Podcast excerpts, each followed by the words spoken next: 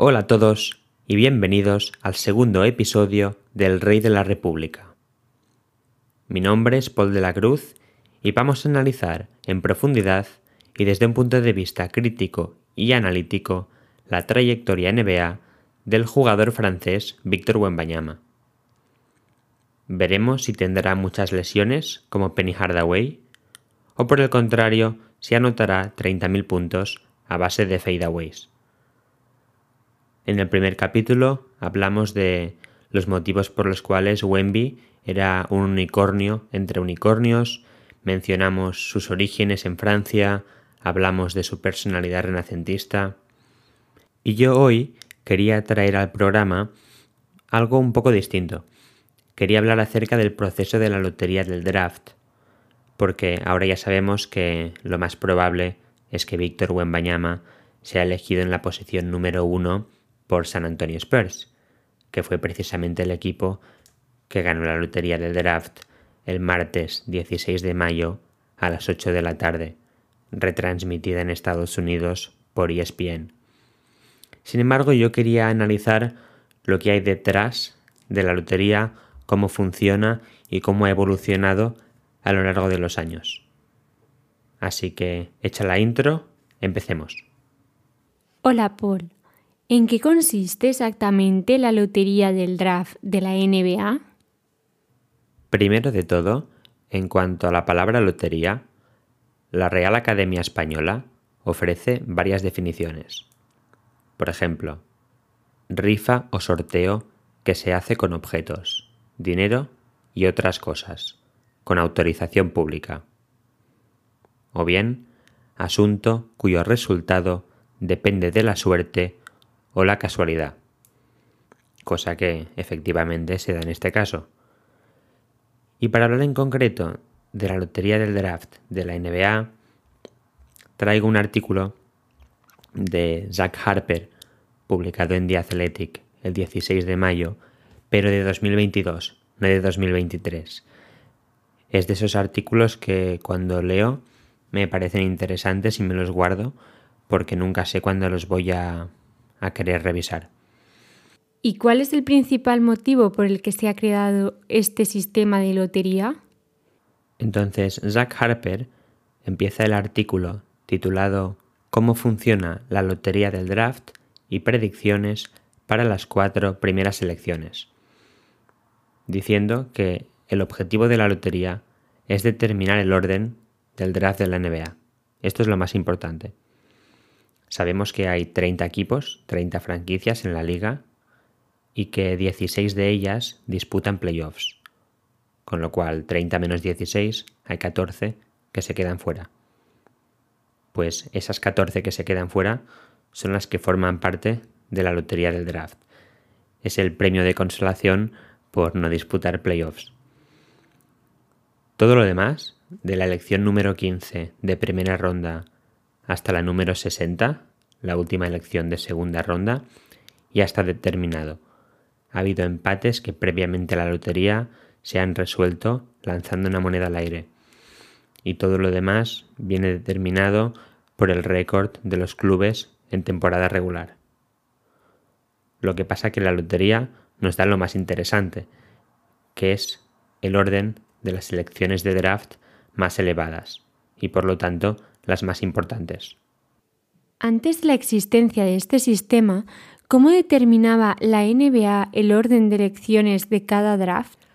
Aquí Zach Harper da algo por hecho que a mí me gustaría aclarar y matizar, y es que la NBA es una competición que pretende ser igualitaria y aunque haya mercados más grandes con más oportunidades de firmar agentes libres como puedan ser Los Ángeles o Nueva York, la NBA intenta garantizar la competitividad de mercado de tal modo que equipos como Charlotte o como Orlando tengan oportunidad de competir en la liga. Yo vivo en España. Un saludo a aquellos que me escuchen de, Latinoamérica, por ejemplo, o de otros países.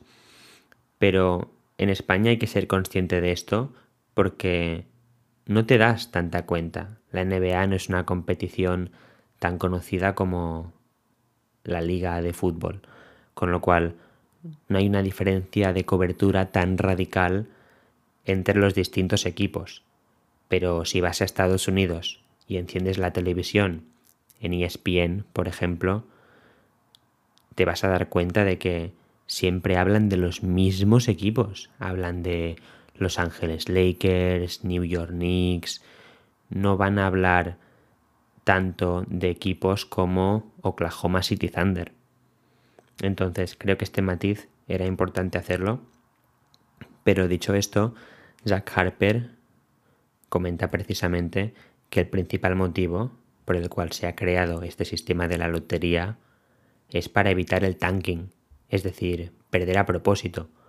La parte negativa de que la NBA sea una competición que pretende ser igualitaria es el hecho de que se compensa a los equipos que pierden en el presente para que puedan ganar en el futuro, independientemente de si pierden en el presente a propósito o porque realmente quieren ganar pero no tienen talento o han sufrido muchas lesiones.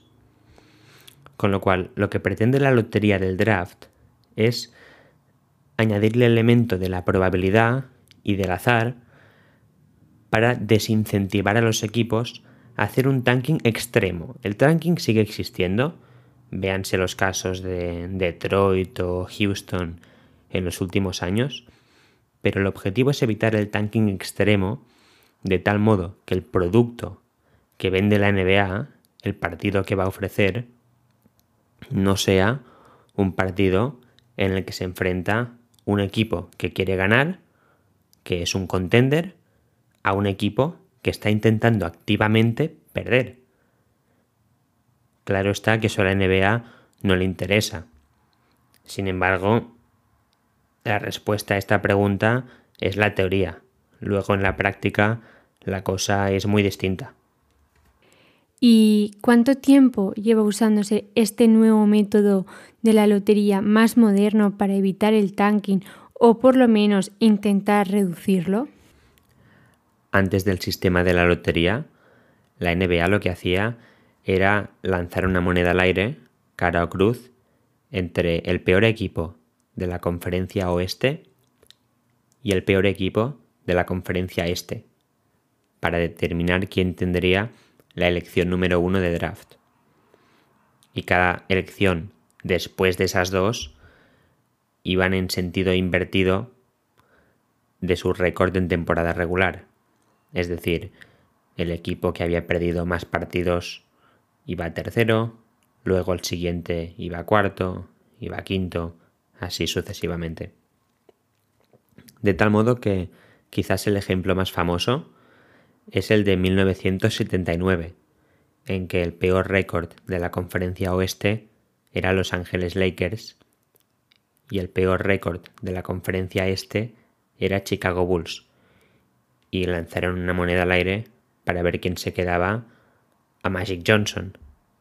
Lógicamente ya sabemos que Los Ángeles Lakers ganó efectivamente esa lotería y por el contrario Chicago Bulls acabó eligiendo a Dave Greenwood. Como curiosidad, la tercera elección de ese draft fue Bill Cartwright, que ganó Anillos con Chicago. Y llama la atención que su mecánica de tiro era muy poco ortodoxa, al nivel de la de Jamal Wilkes, Sean Marion o Joaquim Noah, por mencionar algunos nombres. Pero bueno, volvamos a la lotería. Vale, Creo que de momento lo he entendido todo, pero todavía no me has explicado lo más importante, cómo funciona la lotería. La edición inaugural de la Lotería del Draft ocurrió en 1985 y la ganó Nueva York, que se llevó como premio con la elección número uno al pívot de la Universidad de Georgetown, Patrick Ewing. Y comentaba Zach Harper algo que es cierto, que el que en ese momento era el comisionado de la NBA, David Stern, estuvo bajo sospecha y hubo un montón de teorías de la conspiración sobre si David Stern había cogido un sobre que estaba doblado o un sobre que estaba congelado, porque a la liga le interesaba, como comentábamos anteriormente, que un talento generacional como Patrick Ewing fuera un mercado grande. Pero en cualquier caso, yo quería matizar que yo intento evitar dichas teorías de la conspiración y más teniendo en cuenta lo que ocurrió en 2019, que es algo que comentaba Brian Windhorst también en su podcast Hoop Collective. Hay que entender que lo comentaremos más adelante, pero cuando se retransmite la lotería del draft en la televisión estadounidense, hay un parón publicitario antes de anunciar las cuatro primeras elecciones. Y después del parón publicitario anuncian la elección número 4, la número 3, la número 2 y terminan con la número 1 para darle mucha emoción, ¿no? Y cuando se dio el parón publicitario, por aquel entonces, las cuatro últimas elecciones iban, y lo digo sin ningún orden, Nueva York y Los Ángeles, por lo tanto, mercados muy grandes, y por otra parte que había la opción de que las primeras elecciones fueran a Nueva Orleans y a Memphis, mercados mucho más pequeños. Creo que en ese momento es evidente lo que a nivel económico hubiera interesado a la liga. Sin embargo, ya sabemos ahora que Zion Williamson acabó yendo a Nueva Orleans, que Jamorant acabó yendo a Memphis y los mercados grandes se quedaron con RJ Barrett y de Andre Hunter. Me parece un matiz importante porque yo creo que desde ese momento, si alguien creía en teorías de la conspiración, dejó de creer. Ya hemos comentado que la primera lotería de la NBA ocurrió en 1985. Por aquel entonces, todos los equipos que formaban parte de dicha lotería eran siete solo, porque hoy en día con las expansiones de la NBA durante los años se han ampliado los equipos hasta 14, pero por aquel entonces solo eran siete, y las probabilidades de elegir número uno eran la misma para cada equipo independientemente del récord que tuvieran en temporada regular. Con lo cual lo que hacían es ponían sobres dentro de un aparato al que le daban vueltas y David Stern cogía uno de los sobres supuestamente a ciegas. Entonces, esto ha cambiado muchísimo, pero muchísimo. De 1985 a 1989, cada equipo tiene probabilidades idénticas. Sin embargo, en 1990 se introduce el sistema ponderado.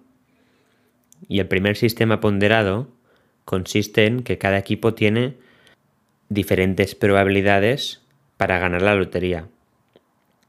Por aquel entonces había 66 probabilidades de elegir número uno, vamos a llamarle así. Y entonces el equipo con peor récord tenía 11 de esas 66 probabilidades. El segundo peor equipo, 10 de las 66. El tercer peor equipo, 9. Y así sucesivamente en orden invertido de récord en temporada regular. En esa época, por ejemplo, vimos como Seattle, que tenía un récord bastante mediocre, 41-41, elegía segundo de draft pese a solo tener un 3,03% de posibilidades de ganar la lotería, y escogieron al miembro del Salón de la Fama, Gary Payton. Y aquí hay que comentar algo que es evidente, pero que ganar la lotería del draft es el escenario idílico. Sin embargo, si un equipo no tiene muchas opciones de elegir número uno, pero tiene la suerte y el azar de subir al número 2 o número 3, eso también es un éxito. Quizás no es el mejor resultado posible, pero sí que es muy muy óptimo. Y tú, eligiendo número 2, vas a obtener a un jugador con muchísimo potencial que seguro que va a ayudar a tu franquicia. Sin embargo, este sistema ponderado inicial cambia cuando Orlando gana back to back, es decir, en años consecutivos, la lotería. Y en 1992 elegía a Shaquille O'Neal en un año en que tenían 15,5% de probabilidad de ganarla, que era el, la segunda mejor opción. El equipo con segundas mejores opciones de ganar la lotería. Pero en 1993 también la ganan, acabarían eligiendo a Chris Webber y luego le, le traspasarían. Y solo tenían un 1,52% de posibilidades ese año, que era la peor de todas. Y la NBA cuando vio eso decidió sobre reaccionar quizás y cambiar la probabilidad a un sistema que beneficiara mucho más a los peores equipos. Un sistema muchísimo más ponderado.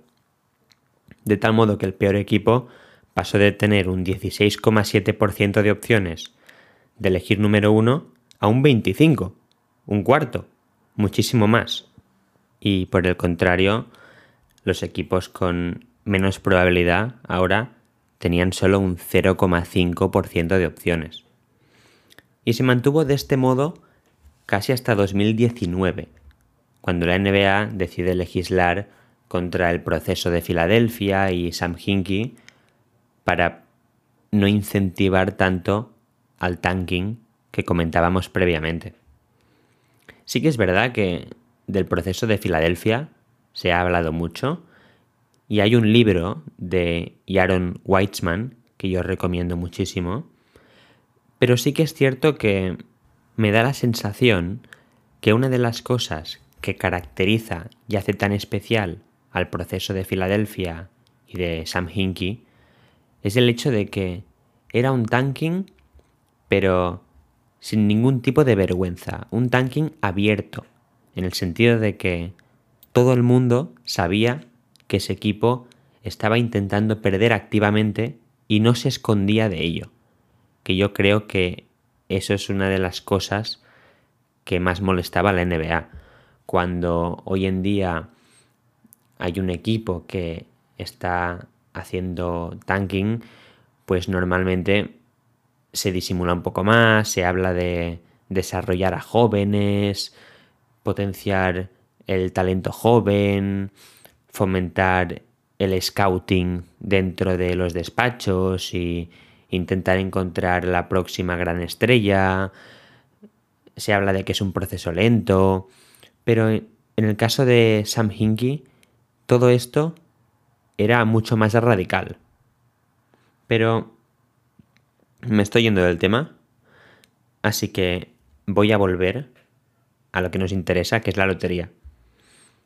Y lo que yo quería comentar es que hoy en día los equipos con los tres peores récords en temporada regular, cada uno tiene 14,0% de opciones de ganar la lotería. El cuarto peor récord tiene un 12,5%, el quinto peor récord un 10,5%, hasta llegar al equipo número 14, que tiene solo, como comentábamos antes, un 0,5%, es decir, una auténtica miseria. Si eres seguidor de ese equipo, te sale más a cuenta no hacerte ilusiones de qué va a ocurrir si mi equipo elige número uno del draft, porque lo más probable es que luego tengas que lidiar con la decepción de que te haya tocado una elección no tan buena. Así que ese es mi consejo personal. y ahora viene mi parte favorita. Una vez ya hemos hablado de la historia de la lotería, de cómo se asignan las probabilidades hoy en día, llega lo más divertido, que es realizarla. Es algo así como un bingo sofisticado, al fin y al cabo, con un montón de intereses económicos de por medio. Con lo cual, se hace de la siguiente manera. Hay mil una combinaciones posibles de cuatro pelotas de ping-pong que sacan de una máquina en la que hay 14 pelotas de ping-pong, con los números del 1 al 14. Asimismo, de estas mil una combinaciones, se descarta una de forma automática por parte de la NBA y de forma aleatoria y quedan mil y estas mil combinaciones se distribuyen de forma proporcional respetando los porcentajes que hemos dicho antes a las franquicias de la NBA. Es decir, el equipo que tenga un 14% de opciones de ganar la lotería porque su temporada de la NBA ha sido desastrosa y han hecho tanking, pues va a obtener 140 de estas mil combinaciones, por ejemplo. Cabe destacar que la lotería solo consiste en sacar cuatro combinaciones válidas. Todo lo demás, del número 5 al número 14, va a ir en orden invertido de récord en temporada regular. Se puede ver en directo el momento en el que las pelotas de ping-pong están decidiendo con las cuatro combinaciones el futuro de la NBA. Estrictamente hablando, la respuesta es que no.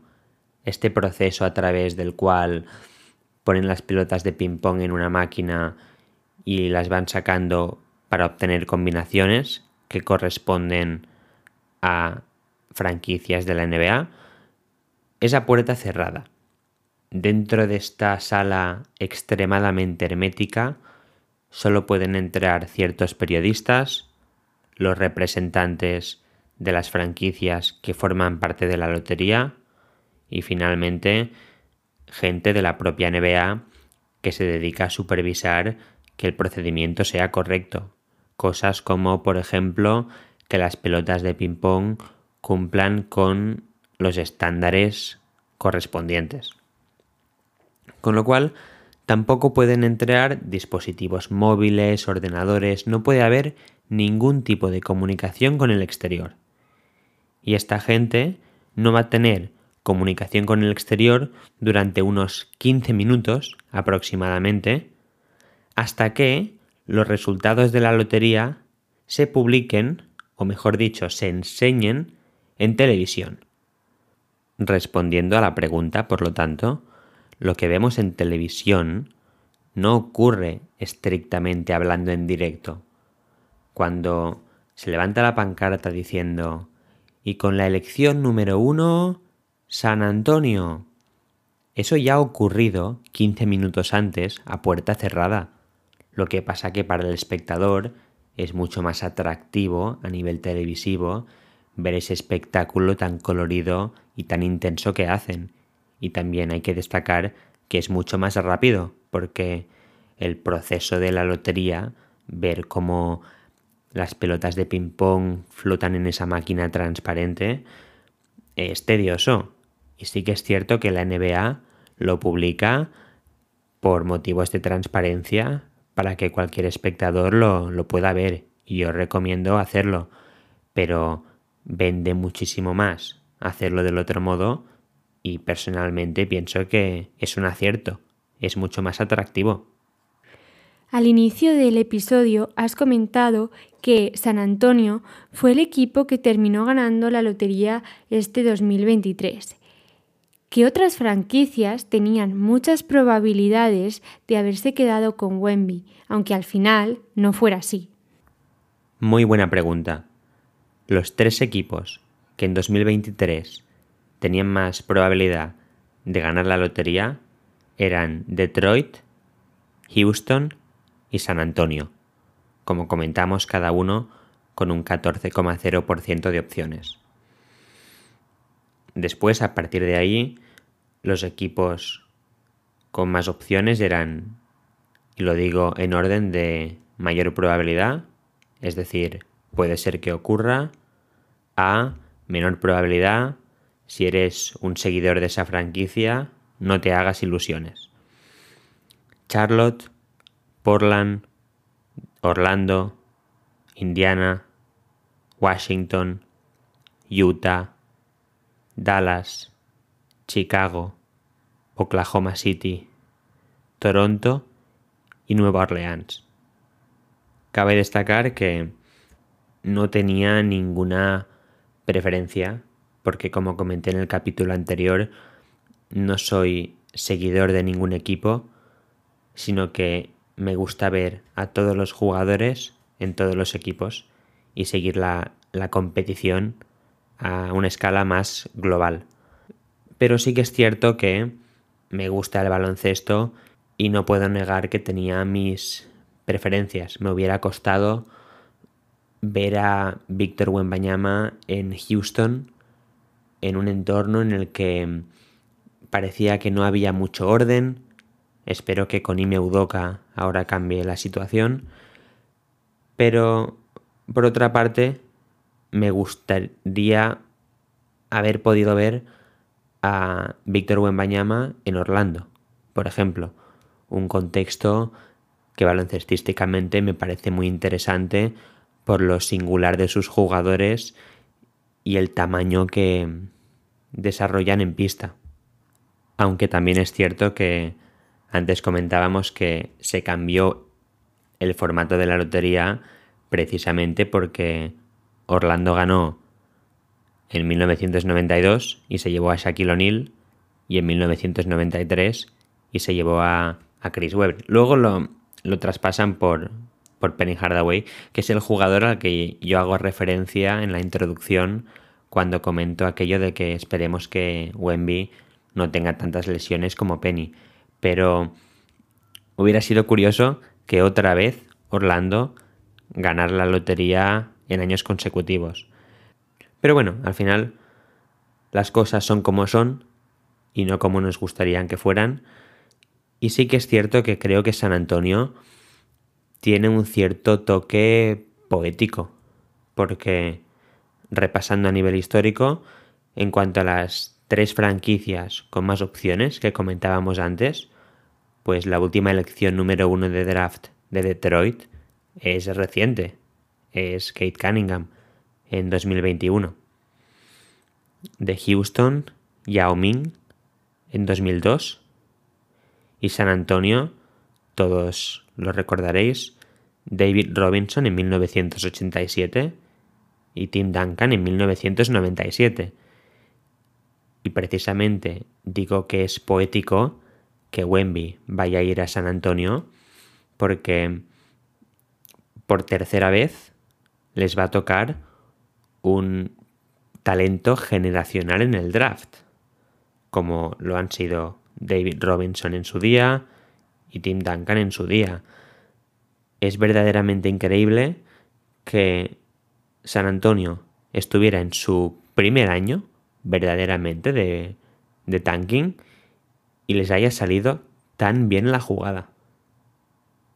Además, y esto lo comentaremos en otros capítulos, pues tienes el ángulo de San Antonio, una franquicia que siempre se ha caracterizado por encontrar a jugadores y talentos internacionales que otros equipos o habían rechazado porque no pensaban que tenían el potencial que luego sí que mostraron en la NBA, o que directamente ni siquiera los habían tenido en cuenta, ni siquiera estaban en su radar.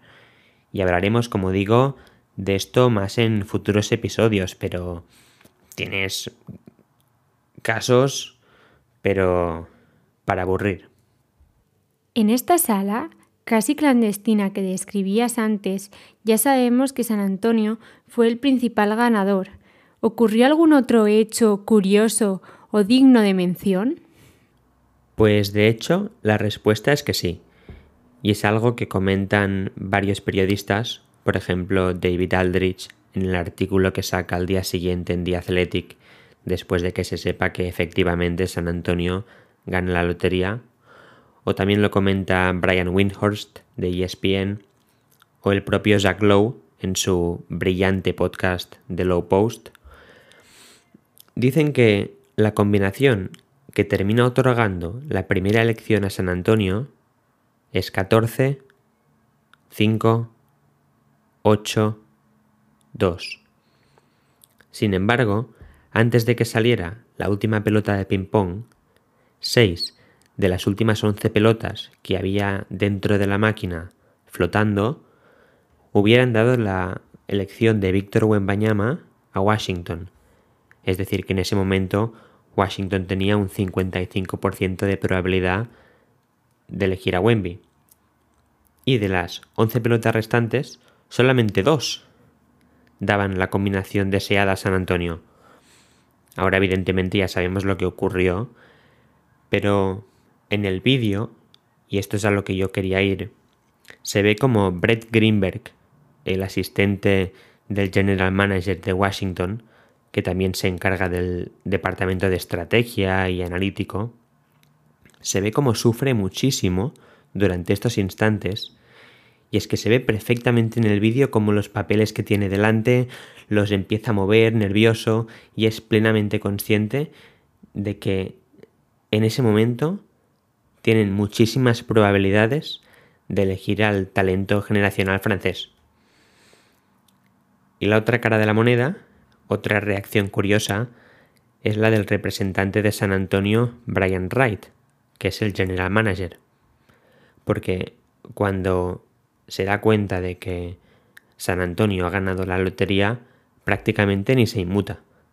Acepta las felicitaciones de los representantes que tiene a su lado y poca cosa más. De hecho, Zach Lowe comentaba en su podcast que incluso molestó, en cierto modo, que no tuviera una reacción más efusiva, como sí que la tuvo, por otra parte, el representante de San Antonio, Peter Holt, el propietario de la franquicia, en el evento televisado. Eso que sí que ve el gran público en ESPN. Volviendo al tema de la lotería, ¿es este el mejor sistema hasta la fecha? Aquí me remito de nuevo al artículo de Jack Harper en The Athletic, que dice que, que quizás sí. Él personalmente piensa que la lotería no debería tener proporción, no debería estar ponderada. Jack piensa que si hay 30 equipos en la NBA y 16 disputan playoffs, los 14 que se quedan sin posibilidad de disputar la postemporada deberían entrar en la lotería del draft y todos ellos tener uno de 14 de posibilidades de ganarla. Teóricamente, argumenta Jack, esto eliminaría el tanking, y algunos argumentarán que, oye, quizás hay un equipo que deja de disputar playoffs a propósito para entrar en la lotería.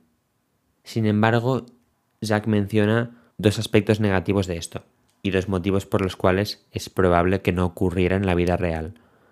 El primero es que el propietario no va a estar contento con perder todos los ingresos que le supone disputar playoffs. Y en segundo lugar, no parece realista pensar que los jugadores van a estar contentos sacrificando aquello para lo que han luchado toda la temporada regular simplemente para que la franquicia pueda elegir a un jugador en el draft que potencialmente les vaya a quitar el trabajo en el futuro. Parece absurdo. Sin embargo, sí que es cierto que parece que el sistema de la lotería ha venido para quedarse.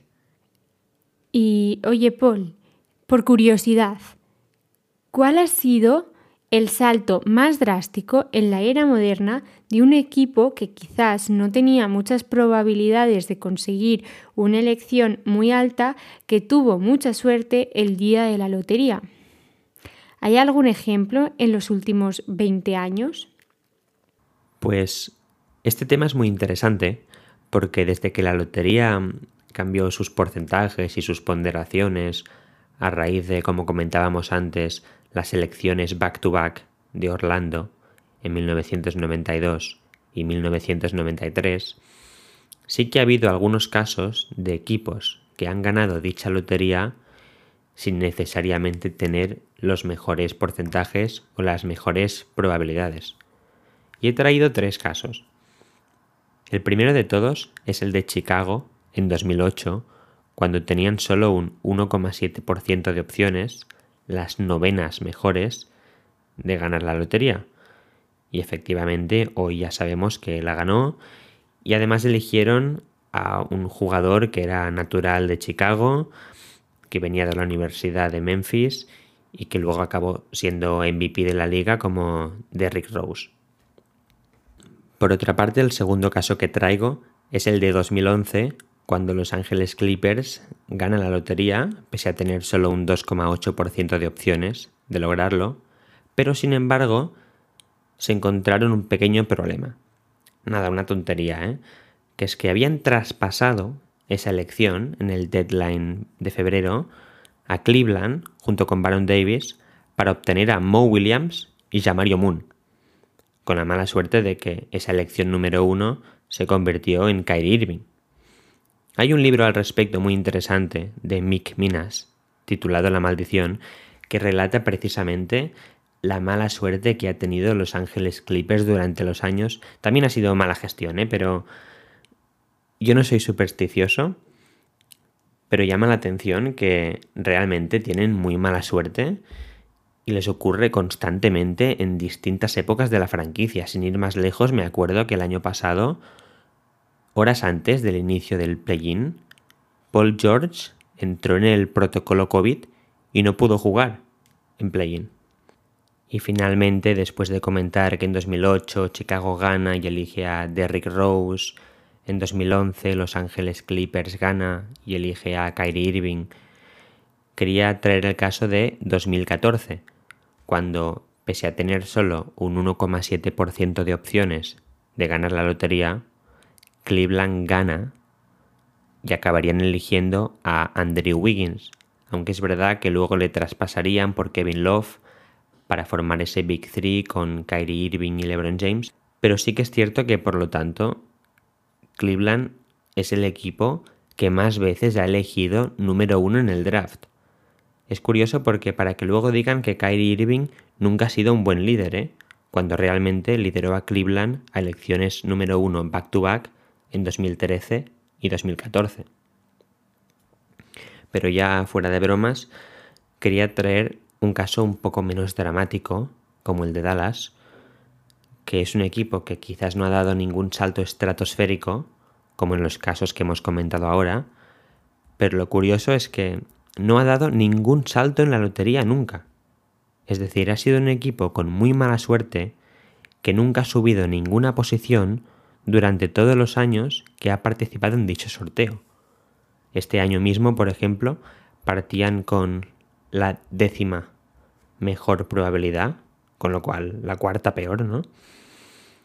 Y al final no han subido a un top 4, aunque sí que es cierto que por lo menos han conservado esa elección que tienen número 10 y no se la van a tener que dar a Nueva York. Y para terminar, me imagino que la pregunta de trivial de esta semana va a tener algo que ver con el proceso de la lotería, ¿no? Pero dame pistas que la de el primer baile de la semana pasada fue muy difícil. Vale, me parece buena idea dar pistas. Pero antes de todo, digo la pregunta.